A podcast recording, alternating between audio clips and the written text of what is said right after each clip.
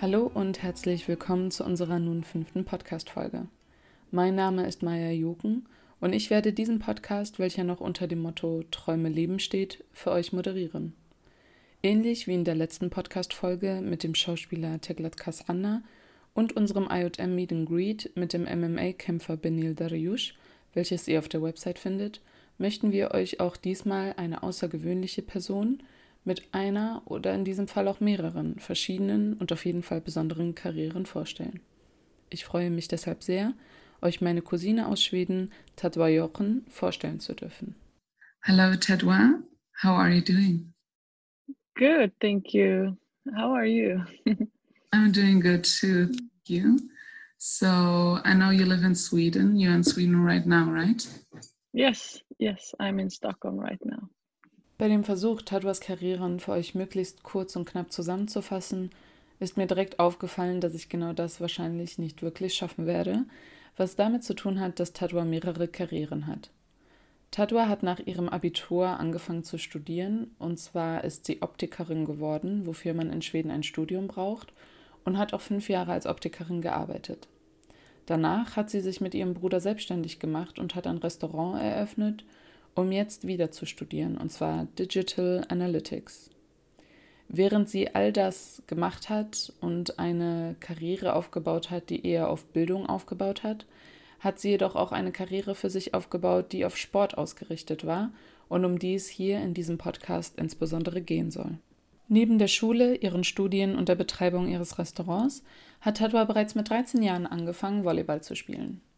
In der Sport AG in ihrer Schule angefangen, spielte Tedwa in den letzten Jahren aber auch international Volleyball, jedoch insbesondere Beachvolleyball und dies in Ländern wie Mexiko, Brasilien und vielen anderen. Sie krönte hierbei nicht nur ihren eigenen Lebenslauf mit ihrer sportlichen Karriere, sondern wurde auch gekrönt bzw. vielfach ausgezeichnet. Tedwa Jochen ist aktuelle Nationalspielerin des schwedischen Beachvolleyballteams, wurde 2019 zur Spielerin des Jahres gekürt, hat die europäischen Meisterschaften mit ihrer Mitspielerin gewonnen, ebenso wie viele internationale Turniere und zahlreiche weitere Spiele. Uh, yeah, that's summing up my life that I always do three three things parallel. Um, but I love it, and that's a big part of me. Uh, mm. I started sports pretty early. I always loved sports in school, and mm. in middle school, I started with volleyball, mm. uh, and I was hooked and then I just kept going and uh, realized that I was pretty good at it and loved it even more. Uh, yeah, that's how it began in school, and then um, I just trained and trained and trained and realized that oh, I, this I really have the opportunity to to be the best in Sweden. So I was just pushing myself, studying at the same time and working at the same time, but I, I love to have so much to do and uh, I learn how to fit all all the studies during practices and I think that uh, it's really good for children to to start playing sports because then you get more structured and know how much time you have for studies and to have uh, trainings as well Okay, but can you, um, for example, name a moment where you realized it was volleyball that you wanted to play for sure? Yeah, I, I was pretty hooked from the beginning because we had mm-hmm. a, a school tournament and my it was like all the schools in Södertälje was competing against each other and mm. and my class came second uh, so I was hooked and then I started to train and then after training a little bit I got called for Swedish national team camps uh, for indoor volleyball, and uh, that was super cool. And I was pretty short, uh, but jumped pretty high, so I was like an underdog who could play but didn't have the uh, the right height for it. Uh, so I, I li- liked that. And then after that, I uh, indoor facility with sand opened in Södertälje, uh, and I got really introduced to beach volleyball. I'm not very surprised that the success came along. Uh, could you give us an impression of your daily routine? um, due to the sports? Do you have different routines, for example, if you go on tour or, or have tournaments, or is it a, the same schedule every day? Um, having already these parallels in between sports and the educational part of your life, or what is a typical day in your life like? How much time do you invest in the training, for example? I play every weekend. I play almost. Uh, this is a special year. Of other, otherwise, I would play abroad as well. So I play international and national tournaments, so like the World Tour and the Swedish Beach Tour. But this year there's no international tour, so uh, now we only are in Sweden, and then it's a really uh, simpler schedule. Then I travel uh, Thursday till Sunday of oftenly. Mm. so my Monday to Wednesday, I'm at home practicing all, almost. How about I think it's four trainings uh, during three days, and then uh, when I go to my my city where I'm having the tournament, I practice maybe twice before a tournament, and then the tournament starts, and that's about five games. Yeah, so it's a lot of trainings, and uh, it's uh, less trainings now that I'm older. Uh, it was a lot of more uh, when I was younger because now I'm I'm a semi-professional, so I'm I'm uh, studying and playing volleyball at the same time. Mm-hmm. Uh, before I put more focus on the beach volleyball, and now I have a little bit more focus on the career uh, because I'm getting older and it's time to focus on the career as well. It's many trainings, uh, gym and physio uh, combined with cardio and beach volleyball. So it's many different uh, training parts that I do during the week. Do you remember when was the day you got into the national volleyball team for females in Sweden? Yeah, I it was uh, when I got the call for being part of the junior uh, national team and represent Sweden in the youth uh, world champs uh, so that was a major big uh, haul, and I was super super excited. I've always dreamt of like putting on the the Swedish sweatshirt and uh, represent the country, and especially being an Assyrian, I I felt like I yeah I was proud of representing my people. And to put on that sweater meant a lot to me. And uh, I know that many young girls don't dare to dream and dare to do sports. So it was really big for me to put on that uh, sport top that I had uh, and represent uh, Sweden. So it was pretty cool actually. And uh, I I was really hoping that well now that I'm older, I'm really hoping that young girls really really really want and still do go for their dreams in sports because I know it's mm-hmm. very like many men and many boys that uh, love sports uh, and I know that there's many girls that loves it even more mm. uh, but it's very easy for us to focus on just studies and other things that comes first uh, but it's really no problem with combining both uh, and and i think that's really important to say out loud uh, mm-hmm. so people really dare to dream and go for the dreams absolutely i absolutely support that idea um, and think you're totally right even though it's hard i think as well as you said yeah. you have to be very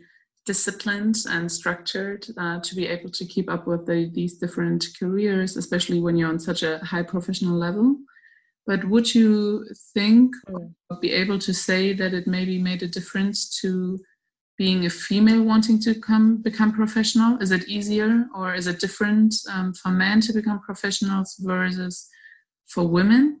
And did it maybe even made a difference that you had this Assyrian um, background or not?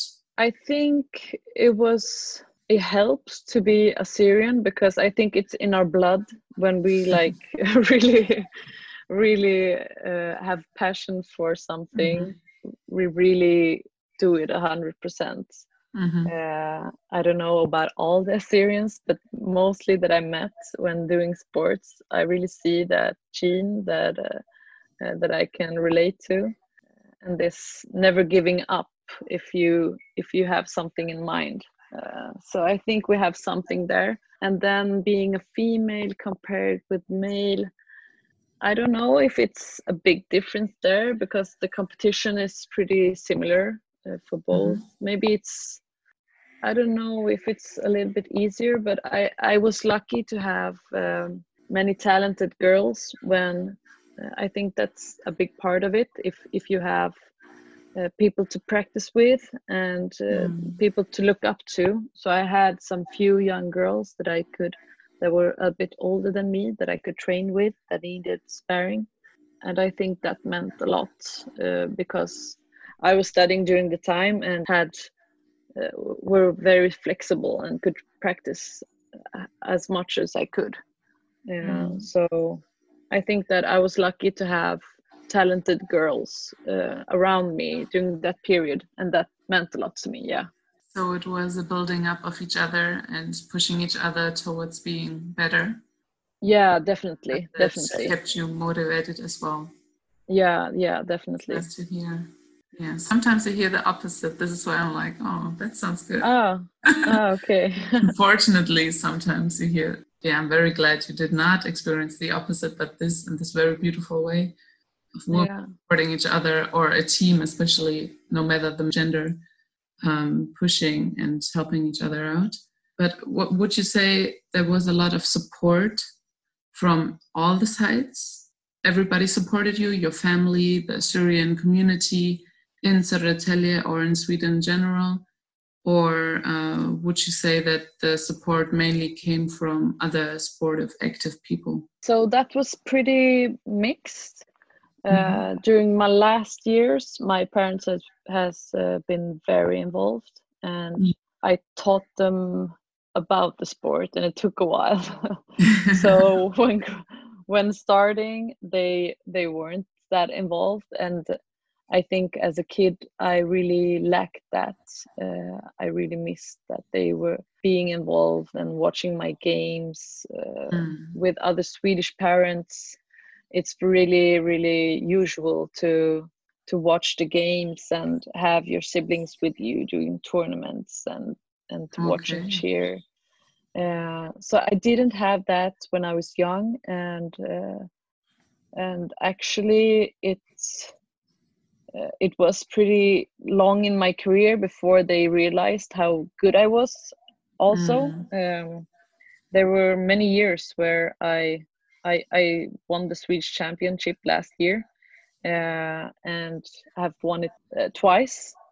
And these last year, I think uh, they really realize how good I am, and uh, uh, and understand how easy it is to watch. And it's a little bit simpler to watch during uh, uh, live streams and such. Um, but it took a mm-hmm. while, and and I'm not mad about it, but mm-hmm. That is a bit cultural difference, and I think it's easier to maybe watch boys games and uh, mm. support boys so i think that's gonna change a bit now uh, to support like women as well and i really hope that it will um, because i feel the difference with my parents uh, it is 20 years ago is something and now is something really else. Uh, so i'm liking the the uh, the movement that we do with our parents. And now my my mother is hooked. She watches every game. And just yeah, wants me cool. to send yeah. Yeah so that's fun. Okay. But it was tough during during the young years. I believe so i actually remember um wasn't it after nisha your sister's wedding too that right after that you were up to a next tournament as well yeah that's true yeah i remember that like it was yesterday. And I mean, how many years ago? So um, I feel that. I feel that. But would you would you say um, you already mentioned the cultural differences and that um, that might have affected the support your parents had or gave you, um, and that that one was a little missing when you were younger. But what exactly, which cultural perceptions do you think were the reason for that? Was it that you were a woman? Was it in general that they didn't um, see the good in sports, maybe, or that they didn't understand what it meant? Yeah, I think it's a combination. Um, so I think it's if I would play football, then maybe it would be so much easier uh, for them to understand sport. It's a big sport. Uh, many play it, and uh, yeah, it's easy to to understand. Now it mm-hmm. was a new sport that they don't know much about. Um, the tournaments and the schedule is new, and they know don't know about how how the counting is during the game. so it's very new and um, not a big sport. So maybe the sport itself uh, is not that popular. That makes it. Uh, that's one aspect, and then mm. that I'm a girl and so many years ago like 20 years ago uh, the view on girls were different from today. Uh, mm. the rights are a little bit different and i think the elder have understood a lot more these last years. And it's beautiful to see that you learn from the other uh, culture and they learn from us because we have so many amazing traditions. And yeah it's nice to see yeah the change and and for the better for both mm. uh, but biggest difference uh, yeah i think it's it's a little sp- small sport and uh, and uh, it wasn't that common that girls did sports uh, so long ago i think it's uh, it's more and more now mm. i remember when i was young and the biggest difference was when we were traveling in uh, how we were about 13 years old mm-hmm. and it was uh, sleepovers and that was pretty special um, and comparing now and then it's a big big difference and it was pretty hard for my parents to to just let me go and uh, to like uh, uh, support me all the way but they did it. And i had many assyrian girls that wasn't allowed. So i'm very very thankful for my parents that they allowed me to to go and train and and and to have these sleepovers that was they had made a big impact in my life. And uh, i wouldn't be the player that i am today if i didn't were able to do those sleepovers because um, my career had been different. So I'm pretty impressed when thinking about it so many mm-hmm. years ago that my parents really believed and trusted the the leaders that I was with and I had friends that didn't do that and were really really sad about it and I hope it has changed today uh, that many more trust the leaders and uh, support their uh, children or otherwise follow them and have the sleepover with the children it made a big impact for me i think it's just somehow funny and somehow sad how you picked out this very example of sleepovers because i think this is one of the many things that all of our assyrian parents have in common that they don't necessarily don't trust their own child but sometimes as you have said the others who mm-hmm. they're supposed to stay with, and therefore just don't let the child sleep over at a friend's house or, as you have said, in training camps, I guess. Yeah. This is something I think we all share, which is somehow understandable. Yeah. But on the other hand, very restrictive. Yeah. It would have had a major impact on your career to not. Yeah. To have these sleepovers is just crazy. It's, yeah, I would not have played in the national team if I did not get to sleep over those those training camps. I'm very thankful. So you had a lot of chances you took, you worked hard on to actually turn them into success. But I'm always wondering which sacrifices come with um, building up such a strong and professional career in any direction, but especially with you having two careers. Uh, I did and still do a big, big uh, sacrificing. The mostly part is with friends and family. mm-hmm. I do not have time for friends uh, as much as if I wouldn't uh, play beach volleyball.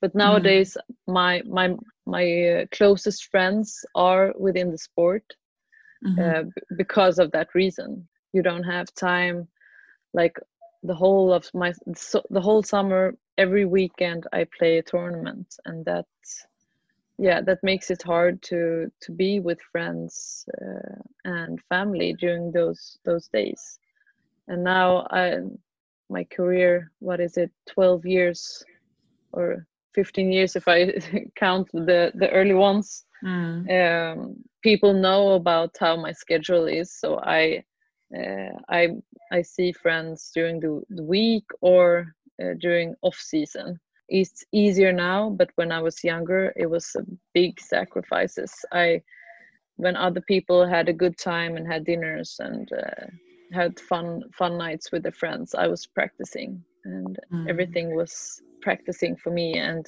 when I didn't practice, I I was doing my studies. So uh, yeah, family and friends, and many weddings and uh, and parties that I have missed.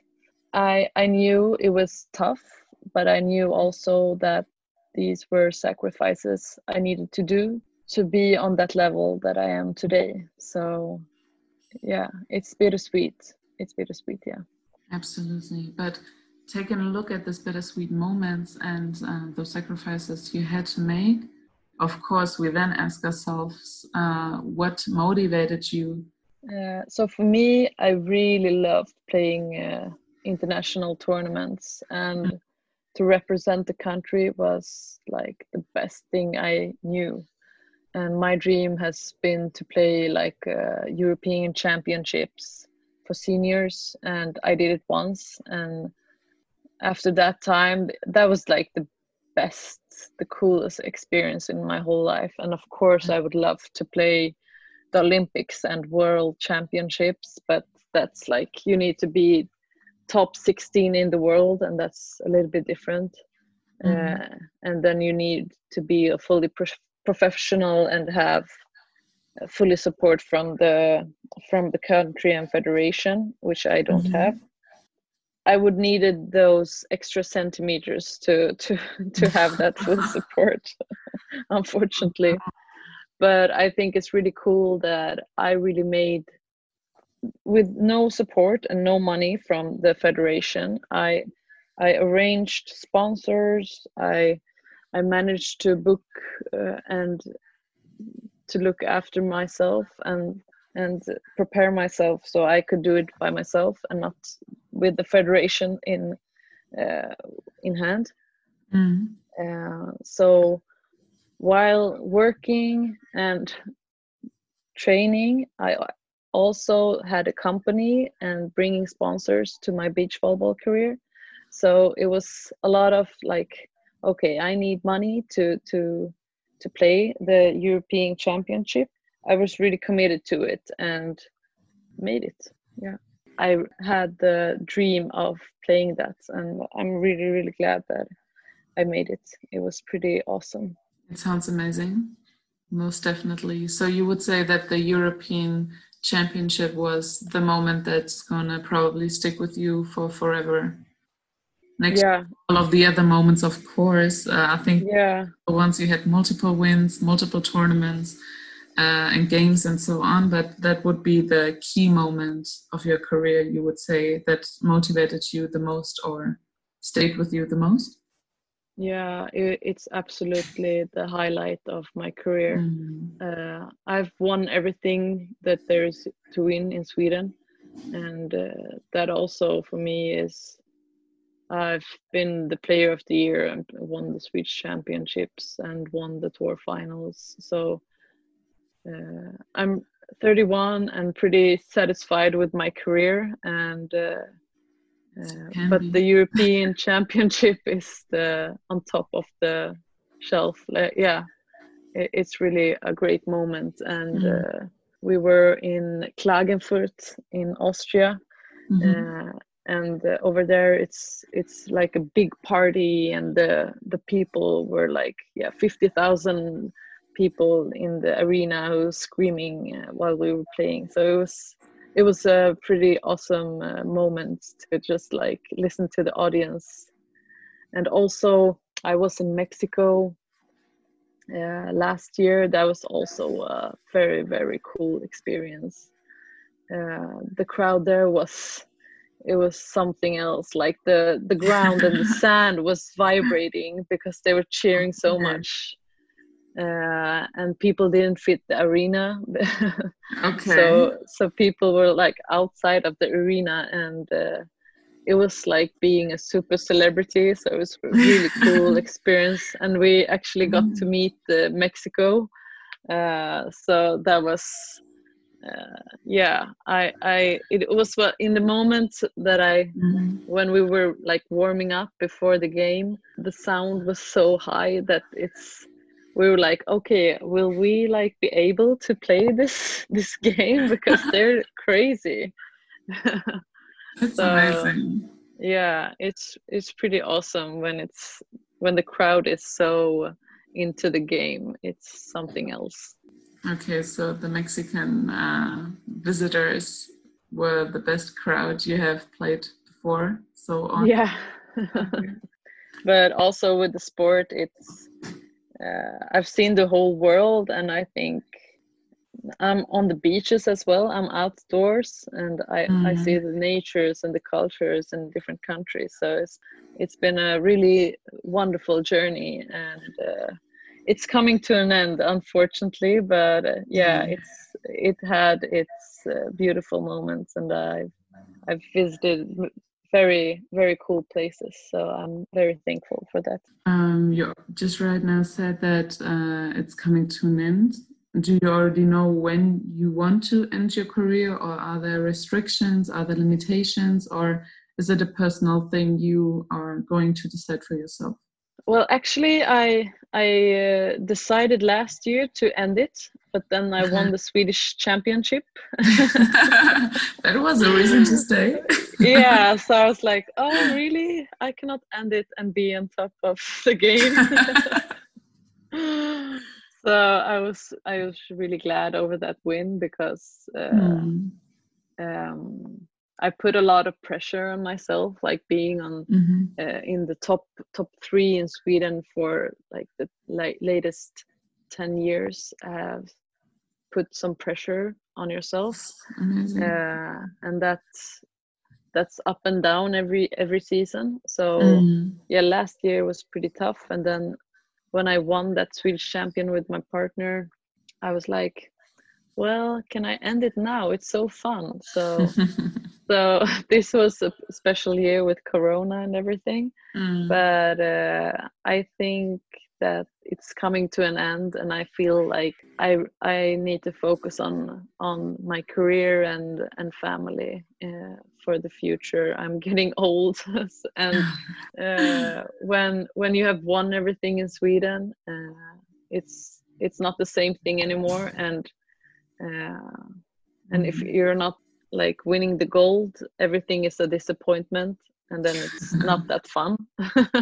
Okay. Uh, yeah so so i'm spoiled but uh, i think this is maybe the last summer that i that i uh, do this full full time.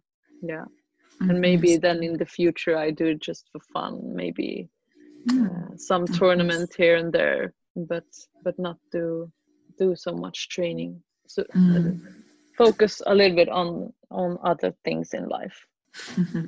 um, yeah maybe sadly coming to an end but uh, i think there was one question that would be left maybe it would be interesting for our listeners as well is um, which would be the tips or what advice could you give young people trying to become professionals in their very own sport?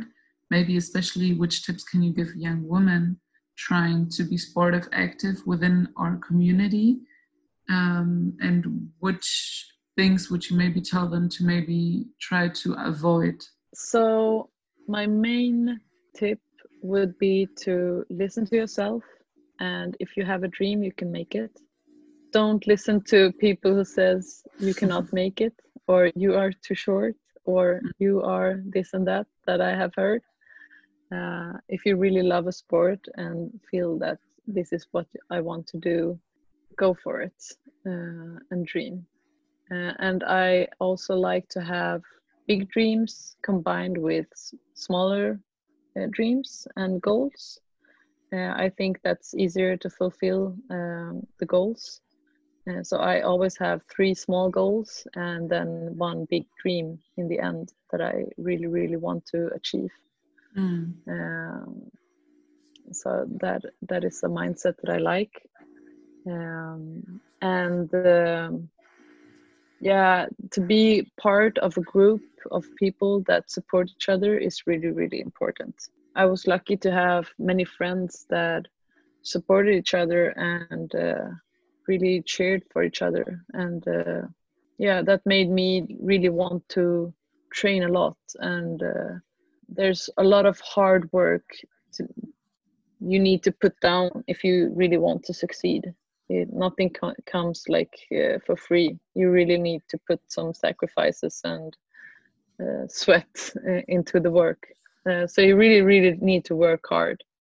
It's a hard, hard way to go, mm. but it's super fun and uh, so, so worth it.